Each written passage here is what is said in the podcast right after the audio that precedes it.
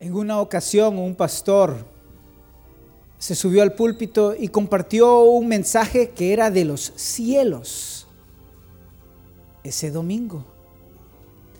Y todas las ovejas, toda, toda, la congregación salió ese domingo a sus casas, todos hablan, qué lindo mensaje, qué mensaje tan precioso, qué cosa más linda.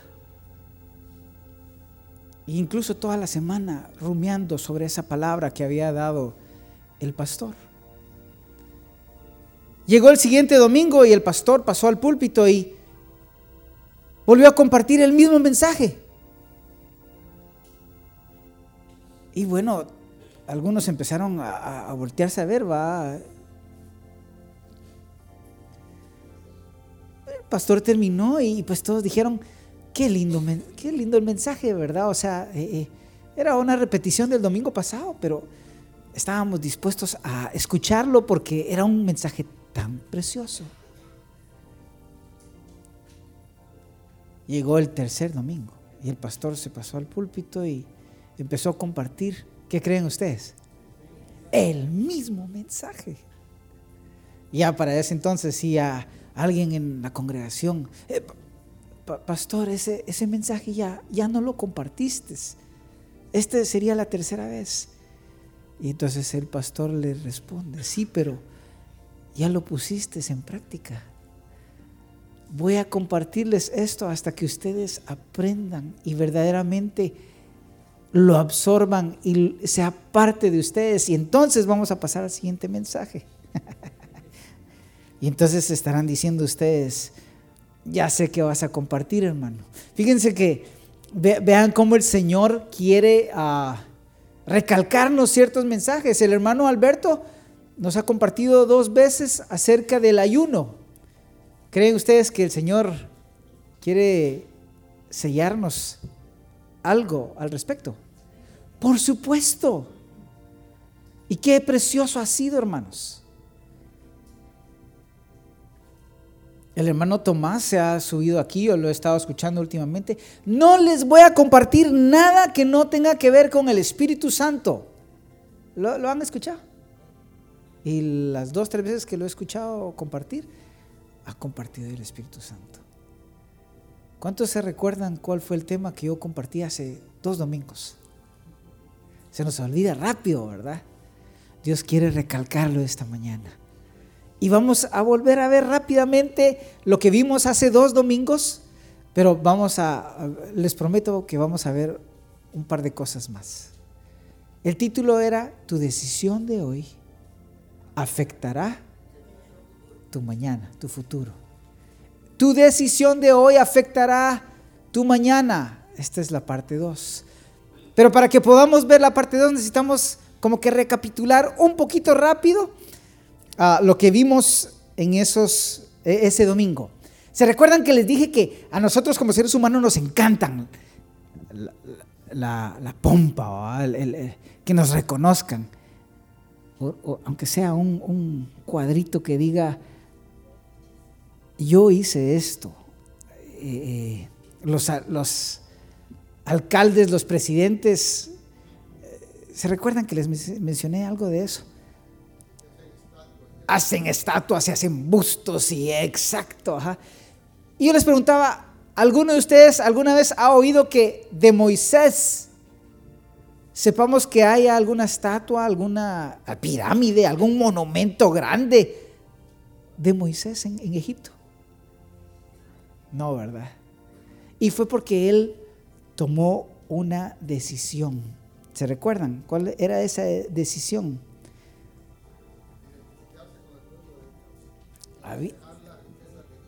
Eh, sí, pero ¿cómo? Hijo de la hija de Faraón. Yo les decía, Moisés rehusó ponerse del lado del pecado. Rehusó llamarse hijo de la hija de Faraón. Y hermanos, piensen y mediten en eso. Hagamos de caso que le estaban diciendo a Moisés, Moisés, tienes dos opciones. Puedes escoger entre toda la riqueza que hay en los Estados Unidos y el pueblo de Dios, ¿qué harías tú? Mm, ahí, ahí se lo dejo pensando, para que lo mediten. Por la fe Moisés, hecho ya grande, rehusó llamarse hijo de la hija de Faraón, escogiendo antes ser maltratado con el pueblo de Dios que gozar de los deleites temporales del pecado, teniendo por mayores riquezas el vituperio de Cristo que los tesoros de los egipcios, porque tenía puesta la mirada en el galardón. Por la fe dejó a Egipto, no temiendo la ira del rey, porque se sostuvo como viendo al invisible. Y juntos vimos que habían dos palabras claves ahí. Una era escogiendo y la otra era teniendo. ¿Van, van recordando? ¿Van refrescando? Escogiendo ahí la palabra significa tomando una posición. Moisés tomó una posición. ¿Quién está por Jehová? Pregunta Moisés cuando, cuando baja del monte, ¿se recuerdan? Y todos los levitas se pusieron del lado de él. Es tomar una posición. ¿Estamos escogiendo nosotros? La otra palabra era teniendo. Y esa palabra teniendo está mejor traducida en la Biblia de las Américas. ¿Se recuerdan que les decía? La palabra es considerando. Y la idea de considerar es, ah, es la, la, idea ahí es pensar antes de. Yo me detengo y miro, se recuerdan que les hablaba de dos caminos, el camino que está pavimentado con banderas, luces neón, es por aquí, es por aquí, todo está, aquí va a salir bien, es ancho ese camino, pero el otro camino es escabroso, oscuro, solitario.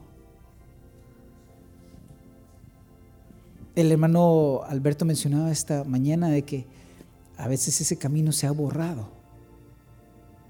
Y más que tal vez borrado, es que cuando llegamos a la bifurcación y vemos los dos caminos, ¿cuál es más atractivo? El camino escabroso ahí está. El camino antiguo, la senda antigua, ahí está pero llama más la atención este otro. Entonces, hay que escoger, hay que tomar una posición, pero también hay que considerar. Él se paró, se detuvo una bifurcación y vio el camino pavimentado y, vio más allá. Y dijo, no, pero si yo sigo este camino, a futuro esto puede suceder, esto va a suceder. Mm, mm, eso no me va a dar vida, me va a dar muerte y se puso a ver el camino escabroso, desértico, lleno de piedras. Pero él podía considerar, allá más allá, ah, pero el final de este camino, ahí hay vida.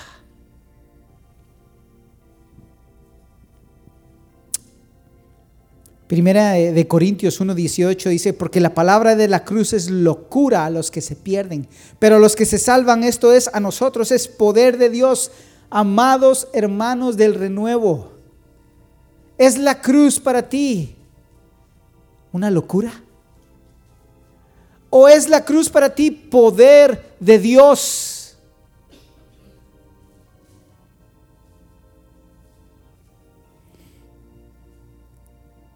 Primera de Corintios 2.14, pero el hombre natural no percibe las cosas que son del Espíritu de Dios, porque para él son locura. ¿Qué estás pensando? Y no las puede entender porque se han de discernir espiritualmente. Moisés rehusó ponerse del lado del pecado. Y una última cosa que les comenté ese domingo o les hablé Moisés tenía puesta su mirada en el galardón. La idea ahí es que él bloqueó todo lo demás. Su, mirada, su concentración, su, su meta estaba fijada en una sola cosa. Y era el galardón. ¿Cuántos de ustedes, todos aquí hemos visto alguna final de la mundial? Y si es posible, todas las finales del, mundial. Y cuando se han ido a penales, ¿cuántos de ustedes se levanta para ir a la refri a ver qué encuentra para ir a, tomar? O, se levanta de, su silla porque, porque se recuerda que tiene que ir a escribirle un correo al jefe. Eso no sucede, ¿verdad? ¿Por qué? ¿Dónde está puesta la mirada? En ese monitor, va, en esa, en esa pantallita, porque no me voy a perder si falla o mete ese gol. Y eso es tanto para hombres como para mujeres. Está, estamos ahí atentos. Es la misma idea aquí. Él tenía su mirada puesta en el galardón, haciendo a un lado todo, todo lo demás. Y no, no había nada ni nadie que fuera a estorbar esa fijación que él tenía.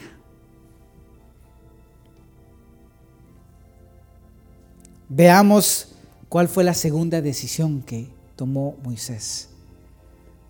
Porque él tomó dos decisiones más que queremos ver esta mañana. Y por esas decisiones, hoy no hay una plaquita, no hay una estrella como el, el bulevar ese famoso de Hollywood donde él haya puesto sus manos, Moisés, eh, sus dos manos. O una esfinge, una pirámide, no existe. Moisés decidió dejar lo que era familiar o conocido para él Hebreos 11:27. Por la fe dejó a Egipto, no temiendo la ira del rey, porque se sostuvo como viendo al invisible. La palabra clave ahí era dejó. Moisés estaba dispuesto a dejar lo que para él era común, para lo que para él era familiar. Sin lugar a dudas, Moisés en Egipto no necesitaba de Waze. Él no necesitaba la aplicación ahí, Waze, ah, tengo que ir a tal. Él conocía cada rinconcito, cada esquinita, cada callecita, cada eh, atajo, cada edificio de Egipto. El río Nilo lo debe haber conocido de punta a punta. no era algo raro para él, era común, porque él ahí creció. Pero estuvo dispuesto a dejar Egipto para ir a una tierra que él no conocía, Canaán. Él iba dirigiéndose a un lugar que él no tenía la idea de cómo era. Solo sabía que Dios le había dicho que era tierra que fluye leche y miel. Pero él está dispuesto a obedecer y a dejar lo que para él era familiar, conocido. Me encanta esa frase que dice, no temiendo la ira del rey. Moisés tomó la decisión de dejar atrás su posición como próximo heredero, como vimos hace dos domingos, del reino, del imperio más grande de ese momento, sin temer la ira de Faraón, ni las repercusiones que eso podía traer sobre su vida.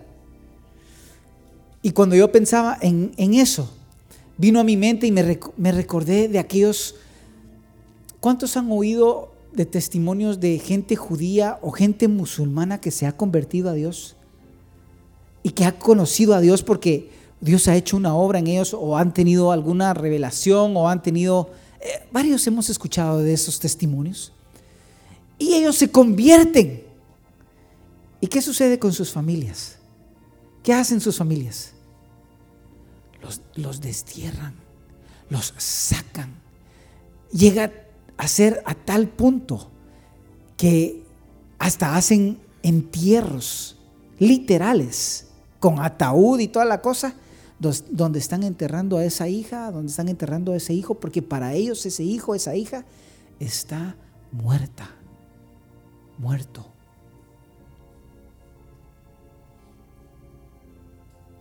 Esos hombres, esas mujeres han estado dispuestos a dejar lo familiar, lo conocido.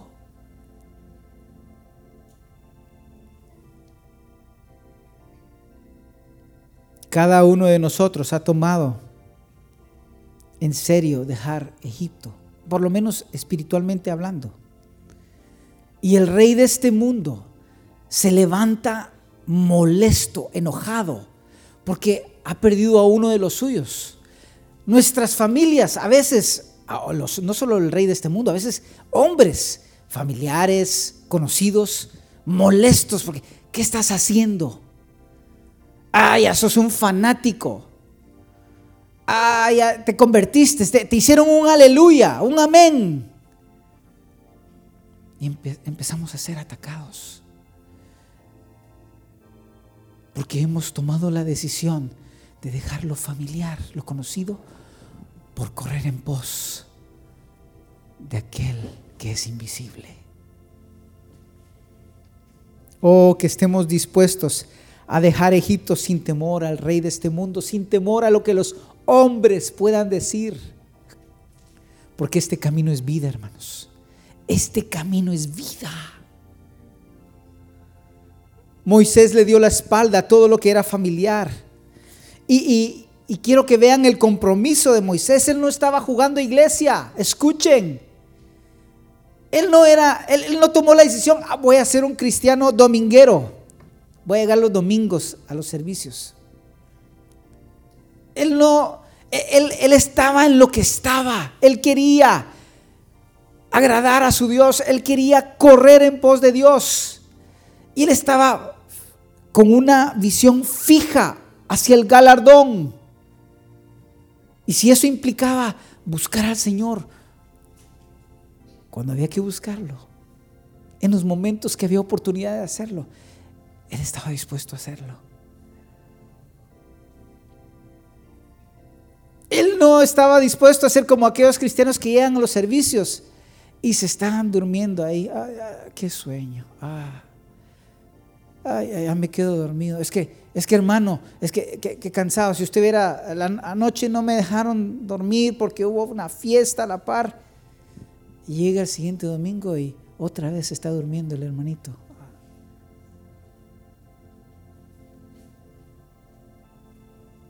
Otra fiesta, hermano. Como que hay muchas fiestas por tu casa, hermano. No, él estaba ahí sentado queriendo alcanzar el galardón, Señor, que tienes para mí hoy. ¿Qué quieres hablarme, Señor? ¿Qué quieres decirme?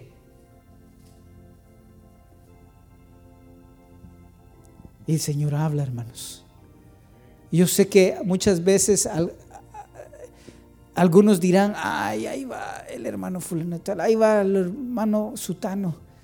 ¿Qué nos puede decir? El hermano, eh, Dios habla a través de sus vasos. A veces es una sola palabra. A veces es algo pequeño, pero si tenemos la actitud para escuchar, el Señor te va a hablar.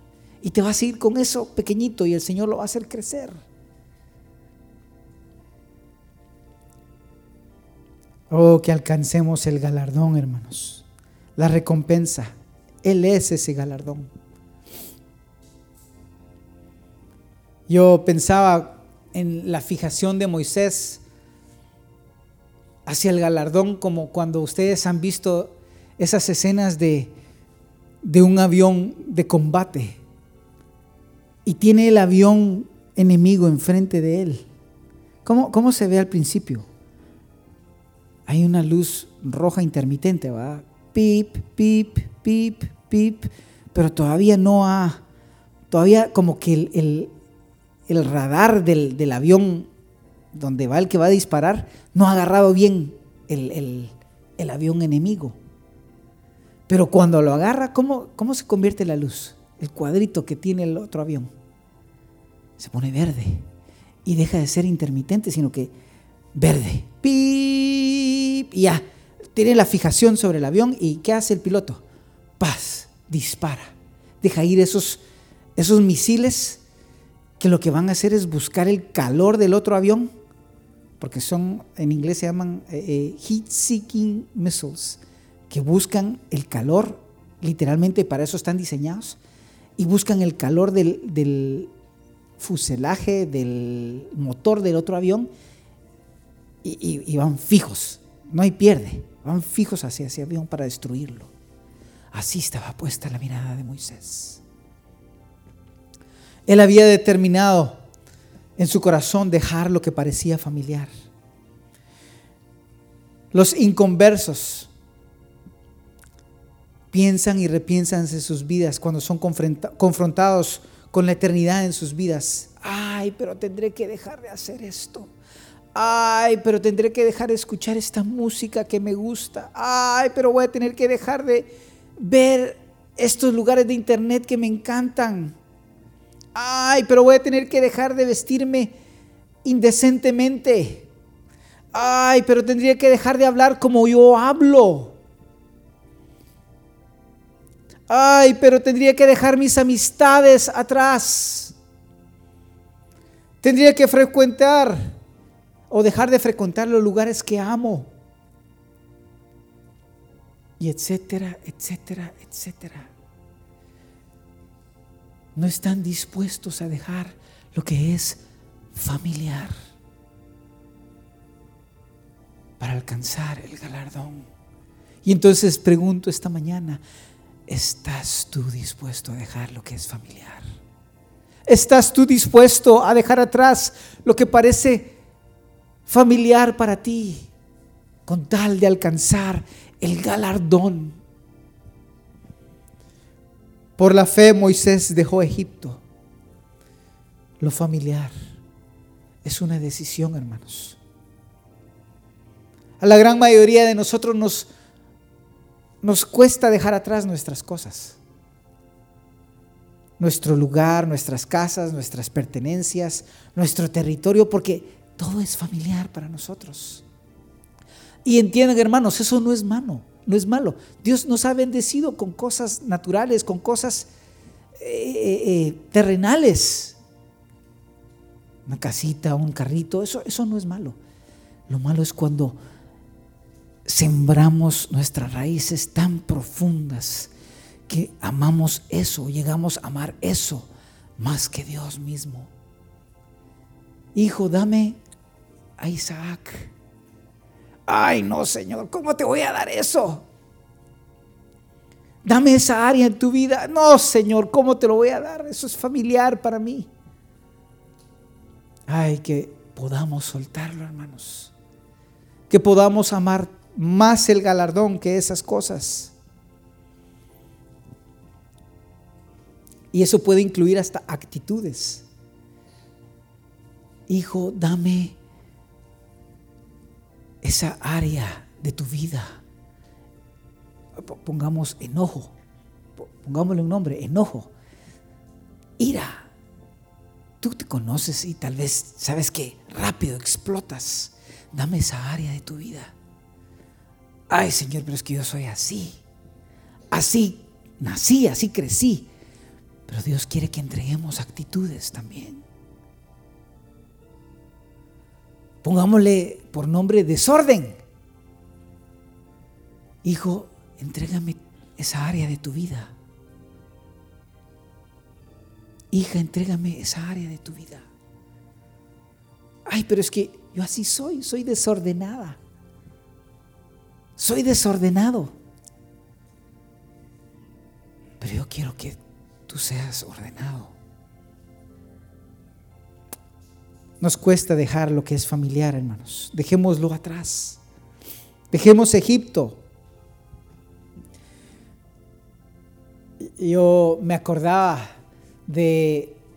Yo, no, me, puse a tratar de encontrar y encontré dos casos en los que esto sucede. No sé si realmente sucedieron, pero ah, me acordaba de que en algún momento había oído de un general que había llegado para conquistar un X territorio. Y llegaron en barcos. Y cuando todos los soldados habían bajado, él tomó la decisión de quemar los barcos porque ya no había, no iba, no iba a haber retorno. O, regresaban victoriosos o todos ahí se habían quedado tendidos. Y, me puse a investigar y, se me vino ahí, investigando, eh, parece que Hernán de, Cortés hizo, hizo eso. Y había otro, como que era musulmán allá en Europa, que hizo algo similar. Dios quiere que quememos los barcos para que no regresemos a Egipto. Que Él quiere que destruyamos los puentes ahí voy a dejar este puentecito para que todavía pueda medio retornar. No, Él quiere que destruyamos esos puentes que nos anexan a Egipto. Para que no retornemos, para que no regresemos. Moisés no volvió la mirada para atrás, hermanos. Él dijo, yo voy a poner mis ojos en el galardón hasta alcanzarlo. Y la esposa de Lot no hizo eso. ¿Recuerdan? Acordaos de la esposa de Lot. ¿Qué hizo ella? Estaban saliendo, Dios les en su misericordia los estaba salvando, estaba sacando a, Lot y a su esposa de, de Sodoma, librándolos de una destrucción eminente, de un juicio que venía sobre ese lugar. ¿Y qué hace ella? va caminando ese monte y empieza a ver para atrás. Ay, Sodoma, lo familiar.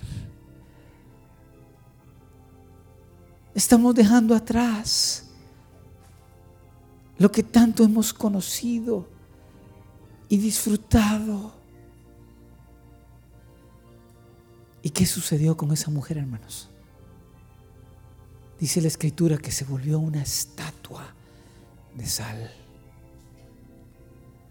Y así sucede exactamente con nuestras vidas. Si no dejamos aquello que es familiar para nosotros. Si estamos tratando de caminar hacia el galardón, pero volteando a ver, ay, pero es eso que hacía antes, te vas a convertir en una estatua y no vas a poder seguir dando los pasos. ¿Cómo es una estatua? ¿Se mueve o no se mueve? ¿Han visto ustedes esos, esos famosos que se pintan en las calles y, están de color de plata y, para que, y tienen su sombrerito y para que les den fichas, monedas o billetes con lo que quiera uno darles? Y no se mueven, hasta pareciera que estuvieran respirando, hermanos. Estatuas. ¿Cuántos aquí quieren quedarse como una estatua en su caminar con Dios? No, hermanos. Dios quiere que sigamos avanzando, dejando lo que era familiar para alcanzar el galardón. ¿Estás tú dispuesto a dejarlo familiar? No te conviertas en una estatua de sal. Fija tus ojos en el galardón, en la recompensa. Y es la vida misma de Jesús. No, no es algo monetario, no es algo físico, no son casas, carros, sueldos, puntos, como dice un anuncio en Guatemala. Es la vida misma de Cristo. Decisión número tres. Moisés tomó la decisión de hacerlo inusual. Moisés tomó la decisión de hacerlo inusual.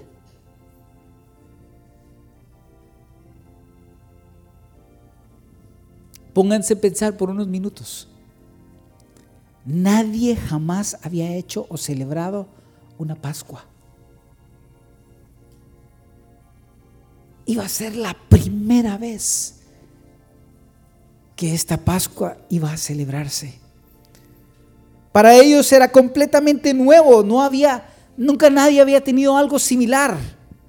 Y nosotros lo leemos con, con reverencia, lo leemos con, con, eh, con cierto entendimiento de lo que estaba pasando. Pero Moisés y el pueblo, para ellos era completamente nuevo, jamás lo habían celebrado. Hebreos 11:28, por la fe celebró la Pascua y la aspersión de la sangre, para que el que destruía a los primogénitos no los tocase a ellos. Dios le había venido diciendo a Faraón, deja ir a mi pueblo, deja ir a mi pueblo, deja ir a mi pueblo. Y Faraón, duro, no, no, no, no, no, no. Hasta que el Señor dijo, voy a traer muerte a la casa de cada uno de ellos. Entonces Faraón va a dejarlos ir. Cada casa en Egipto va a ser golpeada con muerte, excepto un grupo especial de casas que yo no voy a tocar. ¿Cómo salvó Dios a ese grupo especial de casas, hermanos? ¿Se recuerdan? Moisés van a ceñir sus lomos, van a tener sus sandalias puestas, van a tener su bordón en la mano, van a sacrificar un cordero y lo van a comer rápidamente. van a aplicar la sangre de ese cordero sobre los postes de cada casa y sobre el dintel de cada casa. Qué cosa más inusual. Qué raro. Moisés, el, el máster, el que tenía el doctorado de, ¿se recuerdan de la Escuela Autónoma de dónde? Escuela, la, Universidad Autónoma de Egipto. Aplicando sangre sobre los postes y el dintel. ¿Qué estás haciendo, Moisés? ¿Qué están haciendo los del pueblo? Ah, pues estamos aplicando la sangre sobre los postes de, nuestras casas y sobre el dintel, porque el ángel de destrucción va a pasar esta noche. Y va a pasar trayendo muerte. Pero estamos haciendo esto para que ese ángel pase sobre nosotros sin hacernos daño. Y los burladores diciendo, uy, qué miedo. Uy, la sangre. Estoy temblando porque el ángel y el juicio va a pasar. Esta, esta mañana el, el Señor nos decía, apercibámonos del juicio que viene. ¿Cuántos están apercibiéndose? Porque está próximo a llegar. Los burladores siguen burlándose, tratando de hacernos ver que todo es, es una historia para niños, es fantasía. Todos nos han dicho de años atrás que, que viene y nunca viene. Oh Señor, pon carga en nuestros corazones por los burladores, porque no se imaginan, no tienen ni la menor idea de lo que viene. Yo no sé ustedes, hermanos, pero yo puedo imaginar los gritos de Egipto esa noche. En cada casa.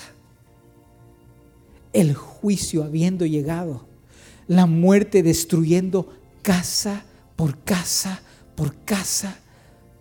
Sobre todos aquellos que no tenían la sangre sobre el poste, sobre el dintel. Noé construyendo el arca por años Noé, ¿dónde está la lluvia? ¡Ah, ¿Dónde está la lluvia, Noé?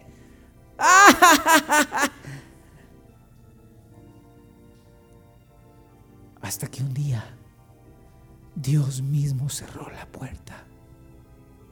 Y la lluvia empezó a caer. Noé, ábrenos. Familias de familias, Noé, ábrenos, te creemos ahora. No tenemos idea, hermanos, de cómo debe haber sido eso.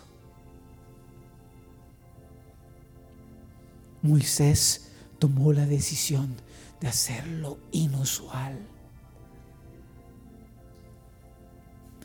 El mundo se pregunta por qué no participamos con ellos.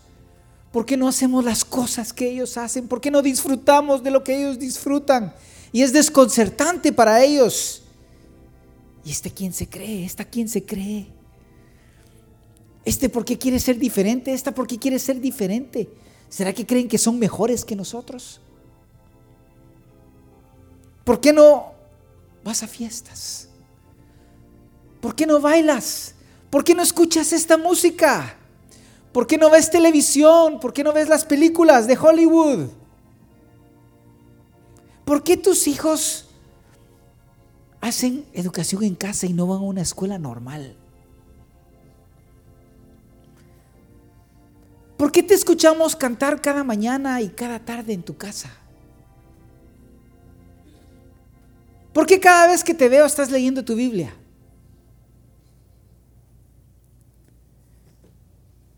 ¿Por qué no bailas? ¿Por qué asistes tanto a la iglesia? ¿Por qué guardas tus ojos? ¿Por qué hay unas, hermano Alberto? Preguntan, ¿no? ¿Por qué hay unas? Si tan rico que es comer. ¿Por qué disciplinas a tus hijos? ¿Por qué? ¿Por qué? ¿Por qué? Porque he tomado la decisión de hacer lo inusual.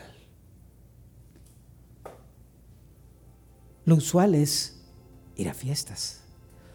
Lo usual es tener un televisor en mi casa. Saben que hay gente que no le cree a uno cuando uno le dice, es que no tengo tele. ¿Cómo? ¿Qué? no lo pueden creer.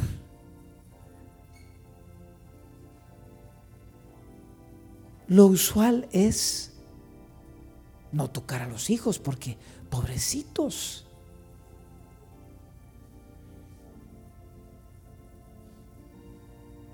He tomado la decisión de seguir el camino angosto que lleva a la vida y no a la muerte. He tomado la decisión de cubrir mi vida bajo la sangre de mi cordero. He tomado la decisión de aplicar la sangre sobre el poste sobre los dos postes, sobre el dintel en mi vida, para que el destructor de almas pase por encima y no me destruya. Moisés tomó esa decisión, ¿la tomarás tú?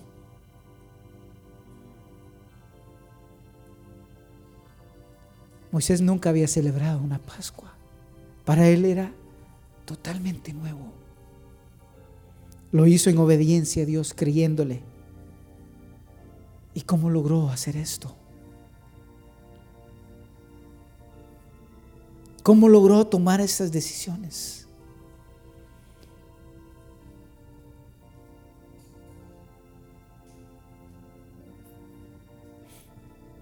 Moisés, veamos la decisión 1, Moisés tomó la decisión de rehusar ponerse del lado del pecado sin hacer componendas. Nosotros hacemos componendas, ¿no? Ay, pero no es tan malo. Y empezamos a hacer componendas.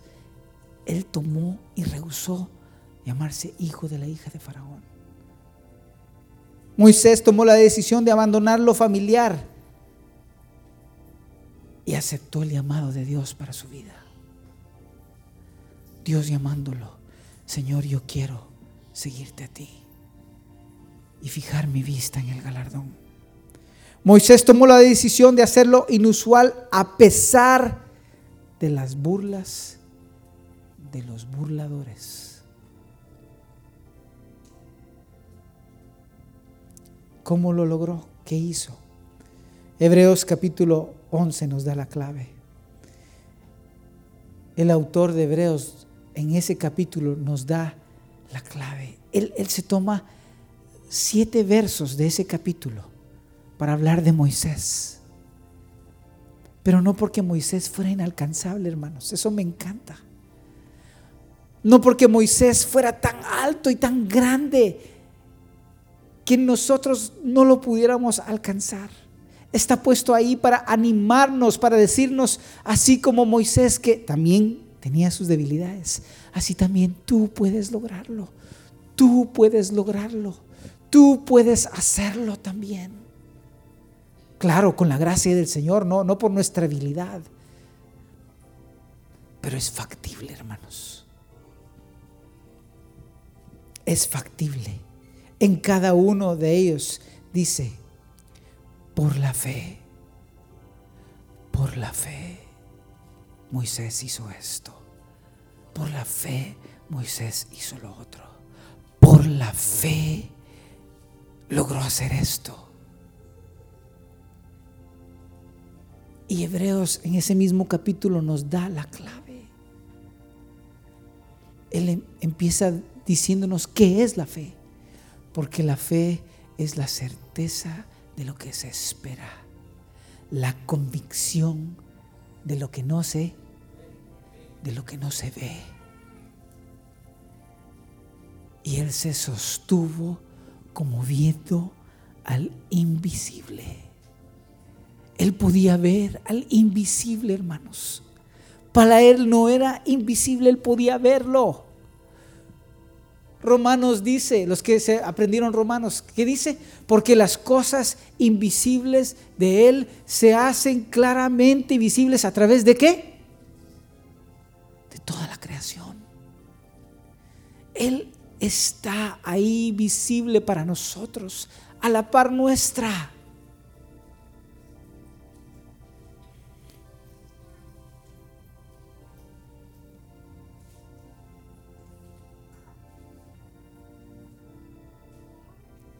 la convicción de lo que no se ve. Tú no puedes tener fe en algo que ya tienes. Ya lo tienes. Ya está ahí. Pero tener convicción de algo que aún no ves, ese es otro asunto. Y sin embargo, de Moisés se dice que él se sostuvo como viendo al invisible. Pónganse de pie, hermanos.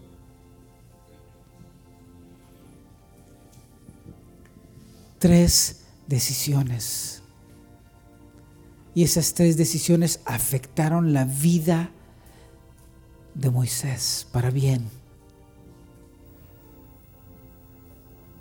Decidió rehusar tomar el camino del pecado. Decidió abandonar lo familiar, lo que para él era familiar. Y tomó la decisión de hacerlo inusual. Señor, ayúdanos. Ayúdanos a cada uno, a cada uno aquí.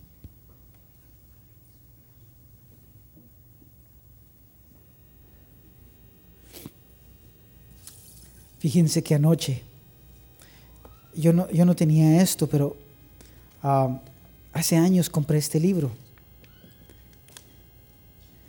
Y tal vez lo voy leyendo como tres veces, pero empecé a leerlo nuevamente. Y yo, no, no, tenía pensado, no, esto no estaba en mis notas, pero cuando leí esto me, me impactó. Y me dio tristeza a la vez porque es exactamente lo que estamos viviendo. En los años, bueno, para ser más exacto, el 8 de abril de 1966, la revista Time, todos conocemos esa revista, es famosísima, publicó una de sus revistas más controversiales. Y esa, la portada de la revista decía, en, un fondo negro, con letras rojas grandes y gruesas, ¿está Dios muerto? ¿Está Dios muerto? Y el autor del, artículo, de todo, porque obviamente la revista se iba a tratar de eso, el autor empieza diciendo,